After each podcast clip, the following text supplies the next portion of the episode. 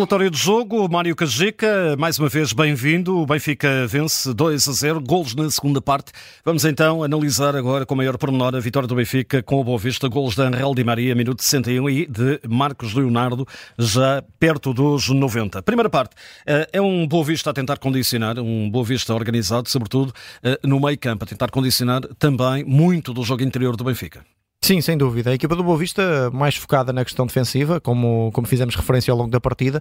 A verdade é que a formação achadrazada uh, não trabalhou muito o momento, o momento de saída e, e olhando uh, para, para a globalidade do, do encontro, temos situações de transição sim, mas são, são escassas e praticamente todas elas até na, na ação do, do Tiago Moraes, na condução da bola, uh, que procurou ali em alguns momentos aproveitar o espaço e sair em transição. De resto, vimos um Boa Vista muito mais uh, reativo e pouco proativo.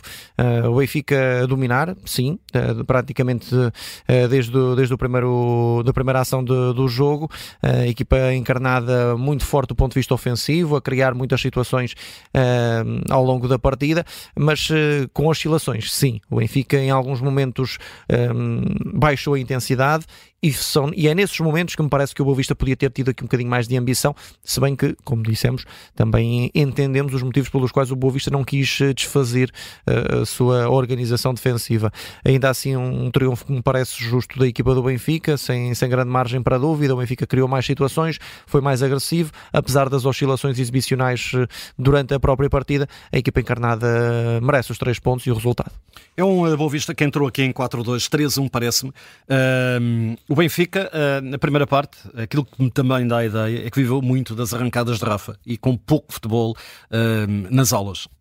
Sim, uh, lá está, o Benfica paga um bocadinho aqui o preço de ter eh, duas adaptações nos corredores, nos corredores defensivos, o, o Morato e o Austin. Ainda assim, Morato bem.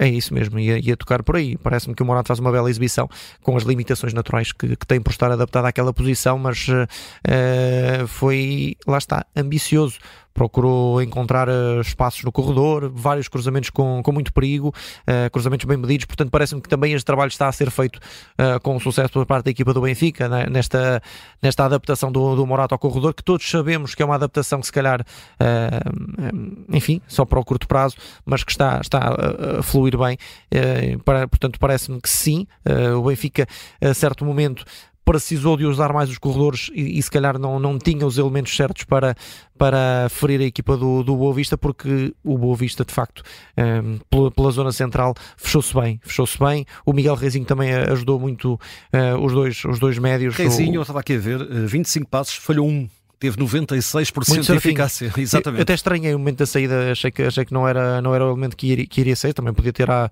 algum desgaste físico uh, natural, uh, mas, uh, mas sim, muito certinho. Os três médios muito certinhos. mas sim, o, o, Benfica para tentar a, atacar a equipa do Boa Vista teria de ser muito mais pelos corredores e não o fez nas melhores condições em alguns momentos.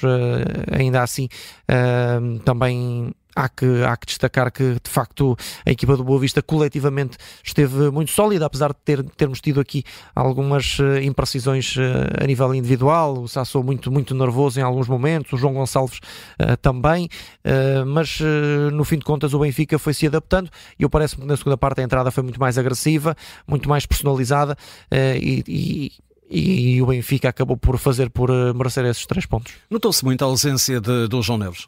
Sim, sim, uh, uh, estava à espera da pergunta. Uh, sim, o João Neves foi, foi uma ausência importante também na, na, equipa do Benfica. Percebeu-se em momentos-chave que, que, de facto a agressividade não era a mesma, a intensidade não era a mesma, sem bola o Benfica não pressionou da mesma forma.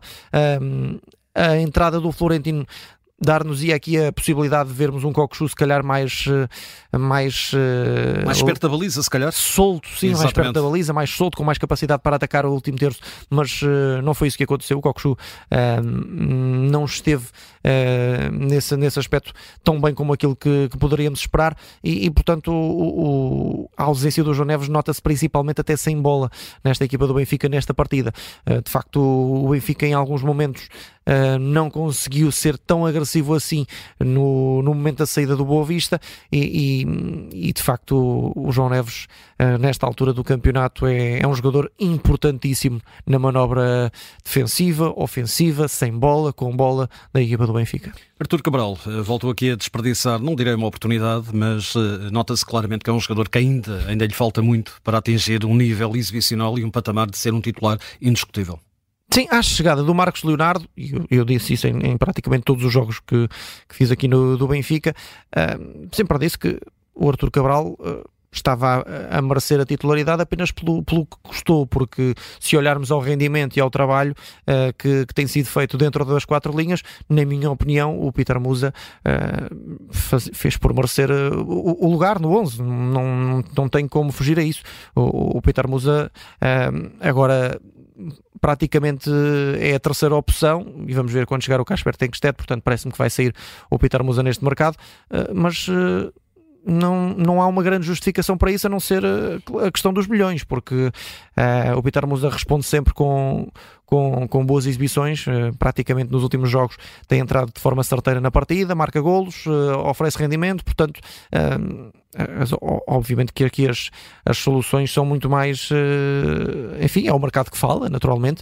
e são muito mais financeiras, portanto, hoje o Arthur Cabral sim não, não correspondeu, como já não correspondeu noutros encontros, tem uma ou outra exibição interessante e que de facto vai, vai fazendo por merecer a titularidade, são, são essas exibições que, que vão fazendo aqui a diferença, mas na minha opinião parece-me que, que se olharmos àquilo que foi o rendimento dos, dos jogadores que estão na frente, o Pitar Musa, uh, e, eu, e eu estou aqui a descartar o, o Marcos Leonardo, porque o, o, próprio Roger Schmidt já disse que o Marcos Leonardo ainda não está preparado para a titularidade, mas o Pitar Musa se calhar fazia muito mais por merecer esse lugar no 11, mas uh, de facto hoje não foi um jogo muito bem conseguido para o Arthur Cabral e enfim, vamos ver o que é que, o que, é que vai acontecer no futuro, mas a, eh, a entrada do Marcos Leonardo na partida uh, volta aqui a demonstrar que se calhar eh, mais tarde ou mais cedo vai, vai o jovem avançado brasileiro ganhar o lugar.